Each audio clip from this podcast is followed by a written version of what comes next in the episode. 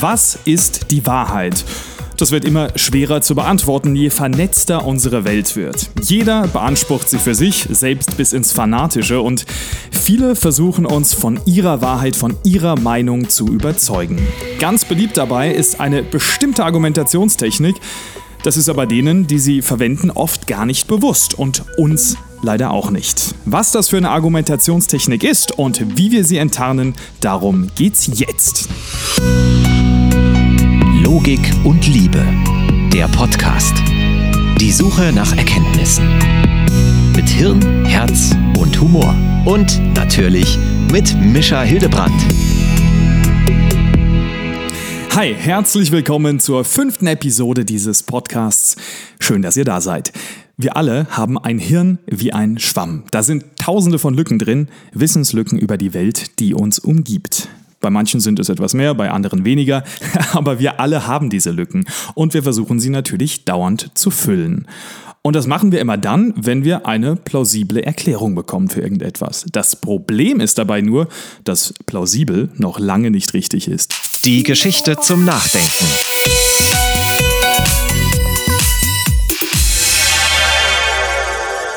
Vor 15 Jahren habe ich mein erstes Praktikum gemacht beim Radiosender HR3 und ich bekam damals den Auftrag, einen Radiobeitrag zu machen über eine Verschwörungstheorie. Das war mein erster großer Radiobeitrag auf einem Radiosender, der auch wirklich eine große Reichweite hatte. Deswegen war ich ziemlich nervös und ich kann mich auch noch ziemlich gut daran erinnern. Es ging um die Mondlandung und ob die überhaupt jemals stattgefunden hat. Es gibt nämlich Menschen, auch heute noch, die das bezweifeln. Und diesen Beitrag, den habe ich wieder rausgekramt für diesen Podcast. Etwas entstaubt, jedenfalls ein Teil davon. Und hier ist er. Das Ganze klang damals so. Der amerikanische Wissenschaftler Bill Kaysing glaubt, dass die Aufnahmen der Mondlandung in Wahrheit auf der Erde entstanden sind. Irgendwo in einer geheimen Anlage in der Nevada-Wüste. Und er hat stichhaltige Beweise. Auf einigen Fotos, die während der Apollo-Mission von der Mondoberfläche gemacht wurden, ist der Schatten von zwei etwa gleich großen Objekten unterschiedlich lang.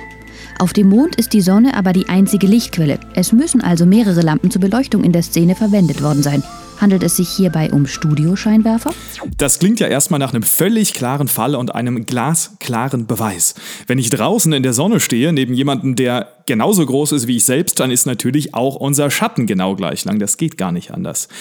Außer wir stehen eben nicht draußen in der Sonne, sondern in einem Studio und wir haben zwei Scheinwerfer, die auf uns drauf scheinen. Einer hinter mir und einer hinter der anderen Person. Und diese Scheinwerfer sind in unterschiedlichen Höhen angebracht. Dann können natürlich auch unsere Schatten unterschiedlich lang sein. Also spricht aufgrund dieser Beobachtung eigentlich alles dafür, dass die Aufnahmen von der Mondlandung tatsächlich im Studio gemacht wurden und nicht auf dem Mond. Und ich muss ganz ehrlich sagen, diese Argumentation überzeugt mich auch, weil das ist ja einfache Physik. Wo ist also der Haken? Habt ihr eine Idee? Der Haken ist der Boden. Der ist nämlich auf dem Mond, anders als im Studio, nicht flach, sondern hügelig. Da sind Unebenheiten, so kleine Berge, und wenn es irgendwo leicht bergauf geht, in der Richtung, in die ein Schatten fällt, dann wird der Schatten da gestaucht, der wird also kürzer und umgekehrt wird er langgezogen und gestreckt, wenn es bergab geht. Das ist genau wie bei Taschenlampen zum Beispiel. Wenn ich in einem Raum schräg nach vorne auf den flachen Boden leuchte, kennt ihr, dann ist der Lichtkegel relativ langgestreckt und ellipsenförmig. Wenn ich dann mit der Taschenlampe aber langsam nach oben gehe, also die so langsam nach oben drehe, bis ich auf die Wand gegenüber leuchte, wo es also ganz steil bergauf geht, dann ist da der Lichtkegel gar nicht mehr langgestreckt, sondern genau kreisförmig, mehr oder weniger. Verschieden lange Schatten auf den Fotos von der Mondlandung sind also kein Beweis dafür, dass diese Fotos im Studio gemacht wurden. Man muss eben nur etwas genauer hinschauen. Und jetzt zurück in die Gegenwart.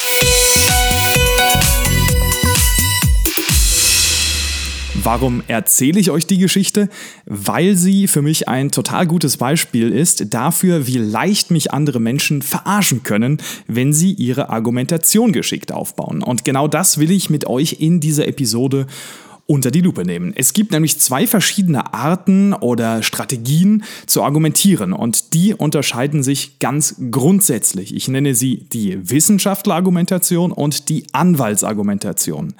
Beide sind völlig legitim, aber sie verfolgen nicht dasselbe Ziel.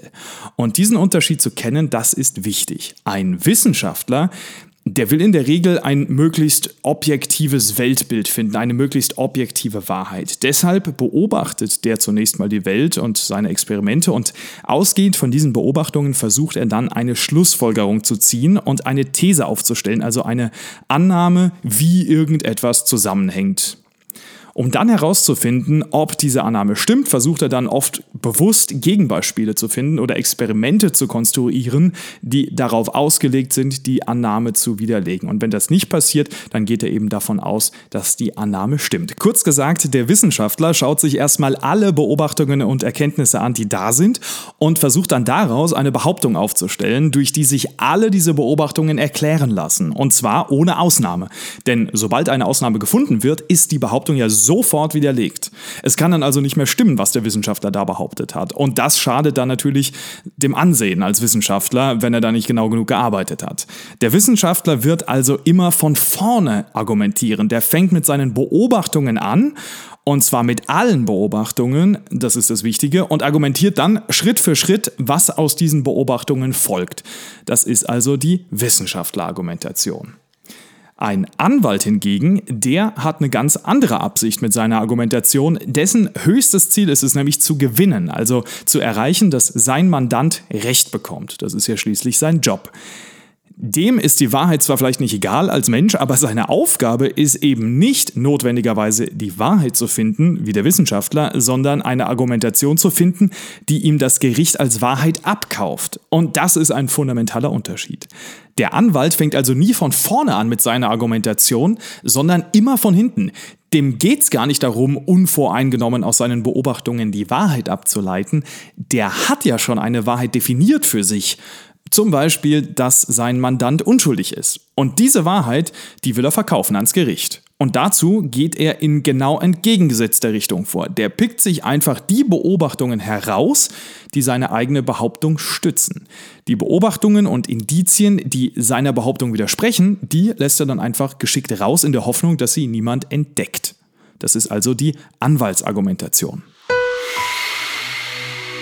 Also nochmal kurz zusammengefasst, bei der Wissenschaftlerargumentation bin ich unvoreingenommen und ergebnisoffen und versuche meine Meinung zu bilden aus allen Beobachtungen, die ich gemacht habe. Bei der Anwaltsargumentation habe ich schon eine Meinung von Anfang an und versuche die zu belegen oder zu untermauern, indem ich selektiv nur nach den passenden Beobachtungen und Argumenten suche. Das Wichtige ist, dass wir uns immer bewusst sind, was denn nun eigentlich unser Ziel ist, wenn wir argumentieren. Geht es mir darum, die Wahrheit zu finden oder geht es mir darum zu gewinnen, no matter what? Und noch wichtiger ist es, sich auch über das Ziel anderer Diskussionspartner bewusst zu werden und genau unter die Lupe zu nehmen, ob da nicht gerade einer versucht, mich mit einer Anwaltsargumentation über den Tisch zu ziehen und wichtige Details einfach auszulassen. Und genau das ist ja auch das, was mir bei der Geschichte mit der Mondlandung passiert ist. Da hat jemand bereits eine feste Meinung gehabt, dass nämlich die Mondlandung nie stattgefunden hat und das Bildmaterial stattdessen im Filmstudio produziert wurde. Und für diese Meinung hat er dann rückwärts genau die Argumente herausgesucht, die das offenbar felsenfest belegen. Andere Beobachtungen, zum Beispiel die, dass der Boden hügelig ist auf dem Mond, die hat er einfach ausgelassen. Und da ich ja jetzt nicht täglich auf dem Mond spazieren gehe, ist mir diese Beobachtung auch nicht so präsent und deshalb kaufe ich dem Verschwörungstheoretiker seine Behauptung dann erstmal ab und bin überzeugt, dass er recht hat. Und da sind wir auch schon beim nächsten Problem, dem fehlenden Wissen. Manchmal haben wir nämlich selbst bestimmte Beobachtungen nie gemacht oder uns fehlt etwas Wissen in einem bestimmten Bereich.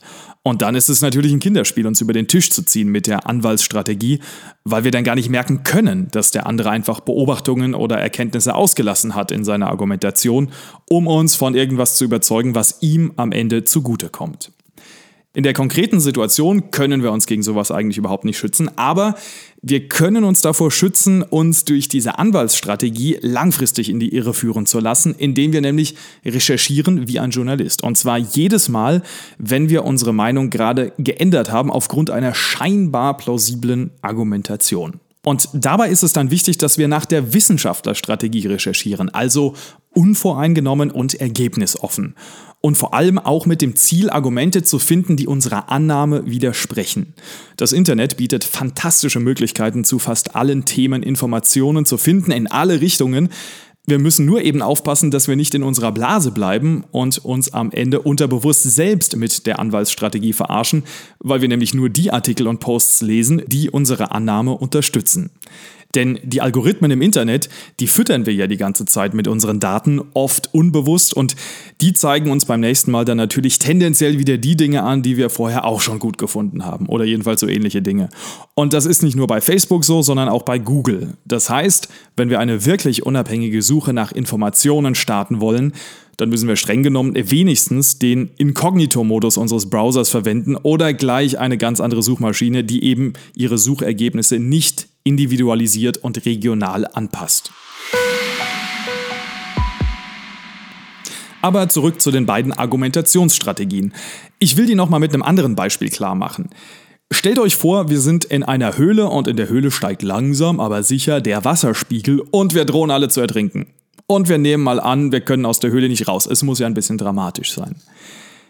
Jetzt müssen wir natürlich irgendwie einen Weg finden, um zu vermeiden, dass das Wasser weiter steigt. Also müssen wir herausfinden, wo das Wasser herkommt, wo also der Zufluss ist. Es ist natürlich ziemlich dunkel in der Höhle und man sieht nicht viel, wir haben auch keine Taschenlampen dabei, also latschen wir alle so halbwegs blind in der Höhle umher und suchen nach dem Zufluss. Plötzlich ruft einer, ich habe den Zufluss gefunden und zeigt auf so eine kleine Öffnung in der Felswand, aus der Wasser herausplätschert. Also machen wir uns mit geballten Kräften daran, diese Öffnung, diesen Zufluss zu schließen und stopfen Steine hinein und Sand und alles, was in der Höhle so herumfliegt.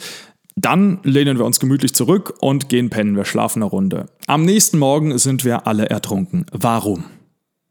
Ja, wahrscheinlich ist euch die Antwort klar. Es war natürlich nicht die einzige Öffnung, nicht der einzige Zufluss, durch den Wasser in die Höhle gelaufen ist. Es gab noch einen anderen Zufluss, und zwar einen viel größeren. Den haben wir nur nicht gesehen im Dunkeln. Wir wussten also nur von diesem ersten Zufluss und als jemand die These aufstellte, dass dieser die Ursache sei für den ansteigenden Wasserspiegel in der Höhle, da war das für uns total plausibel. Im Rahmen unseres lückenhaften Wissens war das zu diesem Zeitpunkt die einzig logische Erklärung.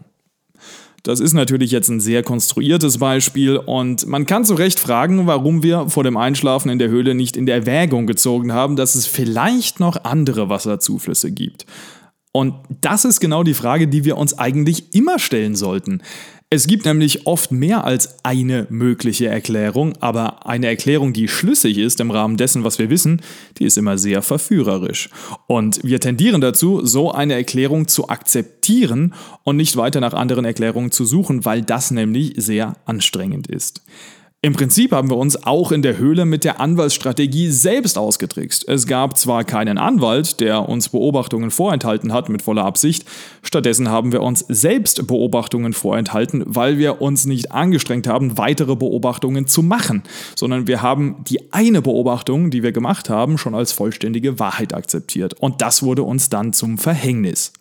Ihr merkt also an diesem konstruierten Beispiel, dass es oft relativ einfach ist, rückwärts eine plausible Argumentation aufzubauen.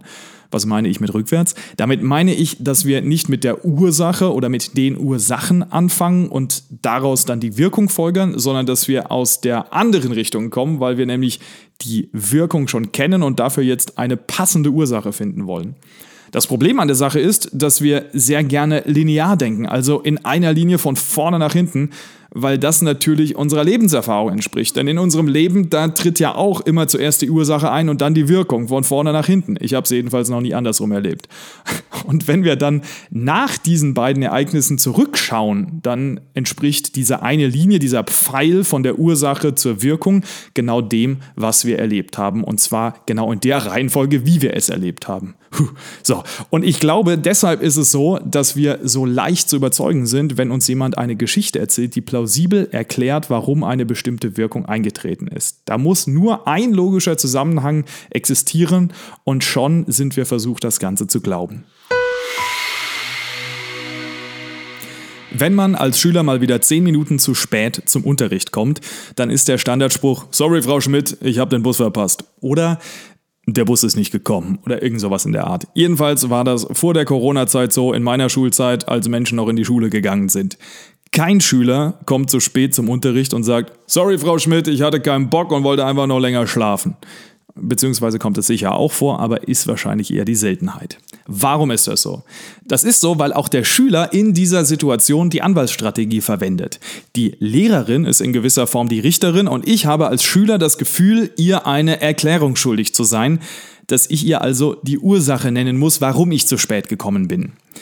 Die Lehrerin verfügt aber nicht über dasselbe Wissen wie ich als Schüler, weil die ja nicht mit mir im Bus gefahren ist. Die kennt also die Ursache nicht für mein zu spät kommen und das gibt mir als Schüler die Möglichkeit, einfach eine beliebige Ursache herauszupicken von allen möglichen Ursachen, die dazu führen würden, dass ich zu spät komme und die dann als Erklärung zu liefern. Ich konstruiere also eine angebliche Beobachtung, die ja gar nicht stattgefunden hat, und verkaufe die als Ursache und dabei lasse ich ganz gezielt alle Beobachtungen raus, die ich tatsächlich tatsächlich gemacht habe, wenn die nicht zu meiner Erklärung passen. Zum Beispiel, dass ich heute Morgen voller Wut auf die Snooze-Taste meines Weckers gehauen habe und mich noch dreimal umgedreht habe. Und ich hoffe darauf, dass mir die Lehrerin diese Geschichte abkauft, weil sie ja von vorne nach hinten folgerichtig und in sich schlüssig ist. Es könnte so gewesen sein. Eine Ursache hat in der Regel immer dieselbe Wirkung wenn man jetzt mal vom Glücksspiel und von der Quantenmechanik absieht. Ein bekanntes Beispiel aus der Mathevorlesung ist dieses hier. Wenn es regnet, wird die Straße nass. Das ist eigentlich immer so. Und da kann die Straße nicht viel machen. Jedes Mal, wenn es regnet, wird sie nass. Ja, dumm gelaufen. Umgekehrt kann es aber ganz verschiedene Gründe dafür geben, warum eine Straße nass ist. Es kann natürlich gerade geregnet haben, klar. Es kann aber auch sein, dass die Straßenreinigung gerade vorbeigefahren ist oder dass der Nachbar es mit seinem Gartenschlauch beim Blumengießen etwas zu gut gemeint hat. Oder vielleicht ist auch der vorbeifließende Fluss über die Ufer getreten oder ein Haufen Besoffener, die gerade vom Bierfest die Straße runterkamen, konnten es sich ausgerechnet an dieser Stelle nicht mehr verkneifen und haben ihren Blasen freien Lauf gelassen. Tja, auch dumm gelaufen. Aus all diesen Ursachen folgt die Wirkung, die Straße ist nass. Und das waren jetzt fünf verschiedene Ursachen. So, und wenn ihr euch das jetzt so bildlich vorstellt als Diagramm und jede dieser Ursachen ein Punkt in diesem Diagramm ist, dann geht von jedem dieser fünf Punkte ein Pfeil auf einen anderen Punkt, nämlich auf die Wirkung.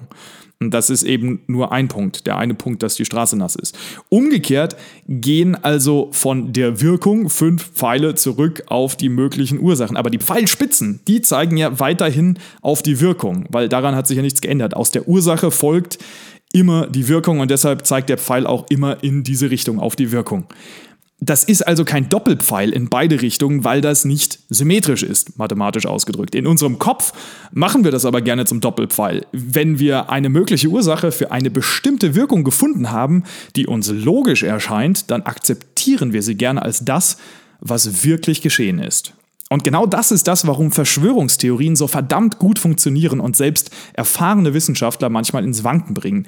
Die fixieren sich auf eine mögliche Ursache und zeigen einen plausiblen Weg auf, wie man von dieser Ursache zu der beobachteten Wirkung kommt. Und wenn wir die anderen möglichen Ursachen nicht kennen, weil uns das Wissen fehlt oder wir keinen Bock haben, darüber nachzudenken, dann klingt diese Erklärung für uns verdammt überzeugend. Denn es ist ja schließlich die einzige plausible Erklärung, die wir haben. Warum trete ich das so breit und widme eine ganze Episode diesem Unterschied zwischen der Wissenschaftlerstrategie auf der einen Seite und der Anwaltsstrategie auf der anderen Seite? Naja, weil es verdammt wichtig ist, in einer Diskussion zu durchleuchten, welche der beiden Strategien der andere denn gerade fährt. Und zwar müssen wir da vor allem bei Politikern genau hinschauen, denn die haben ja eine starke Motivation, ihre Diskussion zu gewinnen. Genau wie ein Anwalt. Denn wenn die eine Diskussion verlieren, dann stehen sie doof da und werden nicht wiedergewählt, weil es so wirkt, als hätten sie keine Ahnung. Es gibt natürlich auch Medien und vor allem soziale Medien, in denen häufig mit der Anwaltsstrategie argumentiert wird und von denen wir uns leicht überzeugen lassen, ohne uns der Sache so recht bewusst zu sein. Außerdem sind wir natürlich auch alle selbst kleine Anwälte. Und zwar Anwälte für unser eigenes Weltbild und für unsere eigene Meinung, seien wir mal ehrlich. Denn wir ändern unsere Meinung ja nicht gerne. Und schon gar nicht geben wir das gerne zu. Und deshalb rutschen wir in Gesprächen und Diskussionen schnell unbewusst in die Anwaltsstrategie ab. Und in dem Moment machen wir zu und verschließen uns gegenüber neuen Beobachtungen. Wir müssen uns also auch selbst jedes Mal fragen, worum geht es uns in einer Diskussion? Wollen wir die Diskussion gewinnen oder wollen wir gemeinsam Erkenntnis gewinnen und die Wahrheit herausfinden? Und wenn das zweite der Fall ist, dann müssen wir natürlich offen sein für neue Beobachtungen und neue Argumente. Und wir müssen bereit sein, unsere Meinung zu ändern, wenn diese neuen Beobachtungen unserer bisherigen Meinung widersprechen.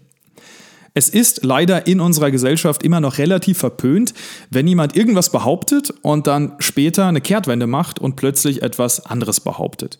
Oder sogar das Gegenteil behauptet. Aber seine Meinung zu ändern ist überhaupt nichts Schlechtes, wenn man neue Beobachtungen gemacht hat oder auf einmal über neues Wissen verfügt. Dann wäre es nämlich dumm und strohdoof, stur auf der alten Meinung zu beharren, die ganz offensichtlich ja schon widerlegt wurde durch die neuen Beobachtungen. Das ist ja doch die Definition des Lernens. Es ist nur dann schlecht, seine Meinung zu ändern, wenn sich an den Beobachtungen oder am Wissen überhaupt nichts verändert hat. Weil das bedeutet dann in der Regel, dass es eine ganz andere Motivation gibt, warum man seine Meinung geändert hat, die mit der Wahrheit oder der Erkenntnis gar nichts zu tun hat. Wie kommen wir raus aus der Nummer, wenn jemand mit der Anwaltsstrategie argumentiert? Zum Beispiel ein Verschwörungstheoretiker oder ein Politiker. Ganz klar, indem wir aktiv nach anderen möglichen Ursachen suchen, nach anderen Wasserzuflüssen in der Höhle, nach Unebenheiten auf dem Boden. Wenn wir die gefunden haben, können wir die in die Diskussion werfen. Aber oft ist das dann kein Gegenargument, sondern nur eine zusätzliche mögliche Erklärung. Das heißt ja noch nicht unbedingt, dass die Erklärung des anderen die falsche ist. Aber allein die Tatsache, dass es noch weitere Theorien gibt, die das Beobachtete erklären, macht die ursprüngliche Erklärung schon ein Stück weniger überzeugend. Aber was machen wir, wenn wir auf einmal fünf verschiedene Erklärungen haben und keine Ahnung, welche denn jetzt die richtige ist? Wenn wir nicht gezwungen sind, uns eine Meinung zu bilden, dann ist die einfachste Möglichkeit, uns gar keine Meinung zu bilden und einfach weiter alles für möglich zu halten. Das geht aber nicht immer. Denn wir müssen ja andauernd irgendwelche Entscheidungen treffen im Leben und wenn man keine Meinung zu einer Sache hat, dann kann man da auch keine gute Entscheidung treffen, beziehungsweise ist diese Entscheidung dann genauso gut oder schlecht wie Würfeln. In solchen Situationen ist es wichtig darauf zu schauen, wie wahrscheinlich jede dieser möglichen Erklärungen ist. Und da machen wir jetzt zum Schluss nochmal ein kleines Spiel, und zwar auch mit Würfeln. Ich nehme mir jetzt mal zwei normale Würfel mit den Zahlen von 1 bis 6 und würfle einmal mit denen. Und ihr müsst mir sagen, welche Zahl ich gewürfelt habe. Ne? Also wenn man die Augen auf beiden Würfeln zusammenzählt, was ist dann die Summe? Und sagen wir mal, ich würde euch 100.000 Euro geben, wenn ihr die richtige Zahl nennt. Ganz hypothetisch natürlich, ne? Habt ihr eine Zahl? Okay, merkt euch die kurz. Ihr könnt natürlich überhaupt nicht wissen, welche Zahl ich gewürfelt habe. Es könnte ja alles sein, von 2 bis 12. Aber es gibt eine Zahl, die ich in dieser Situation, wenn ich keinen anderen Anhaltspunkt habe, unbedingt wählen sollte. Und das ist die, genau, die 7. Weil die nämlich am wahrscheinlichsten ist, weil die statistisch am häufigsten gewürfelt wird. Warum ist das so? Naja, weil ich die 7 mit ganz verschiedenen Würfelkombinationen kriegen kann. Zum Beispiel mit einer 3 auf dem ersten Würfel und einer 4 auf dem zweiten Würfel. Oder andersrum, mit einer 4 auf dem ersten Würfel und einer 3 auf dem zweiten. Oder ich kann eine 5 auf dem ersten Würfel haben und eine 2 auf dem zweiten Würfel und umgekehrt natürlich auch. Oder ich kann eine 6 auf dem ersten Würfel haben und eine 1 auf dem zweiten Würfel und auch das kann ich wieder nochmal rumdrehen. Das sind also insgesamt sechs Würfelkombinationen, mit denen ich die 7 erreichen kann. Für andere Zahlen gibt es nicht so viele Würfelkombinationen. Die 2 zum Beispiel kann ich nur mit einer einzigen Würfelkombination erreichen, wenn nämlich beide Würfel eine 1 sind. Und bei der 12 müssen beide Würfel eine 6 sein. Da gibt es einfach keine anderen Möglichkeiten. Und deshalb ist es in solchen Situationen, in denen es verschiedene Möglichkeiten gibt und man keine weiteren Informationen hat, immer richtig, sich für die wahrscheinlichste Variante zu entscheiden. Also die als Wahrheit anzunehmen und seine Entscheidungen darauf zu basieren. Das heißt aber nicht, dass es am Ende nicht doch die weniger wahrscheinliche Erklärung sein könnte. Deshalb müssen wir dafür auch immer offen bleiben und unsere Meinung ändern, sobald wir eine Beobachtung machen, welche diese weniger wahrscheinliche Erklärung stärker unterstützt. Wenn ich euch jetzt zum Beispiel als neue Information gebe, dass die Zahl, die ich eben gewürfelt habe, zweistellig ist, dann kann es ja die 7 schon nicht mehr sein und dann ist es für euch sinnvoll, auf die 10 umzusteigen zum Beispiel. So, genug gewürfelt für heute. Ich will euch aber noch drei Fragen bzw. Anregungen mitgeben zum Nachdenken. Nummer eins: In welchen Diskussionen habt ihr eine feste Einstellung und verschließt euch gegenüber anderen Erklärungen? Wann fahrt ihr selbst also die Anwaltsstrategie? Nummer zwei. Welche Diskussionskultur pflegt ihr in eurem Team? Also zum Beispiel auf der Arbeit, an der Uni oder in der Familie? Ist es eher die Wissenschaftlerstrategie oder ist es eher die Anwaltsstrategie, die am häufigsten zum Einsatz kommt? Und Nummer drei, in der nächsten politischen Talkshow, die ihr euch anschaut, versucht doch mal herauszufinden, welche der beiden Strategien die Diskussionsteilnehmer jeweils verwenden.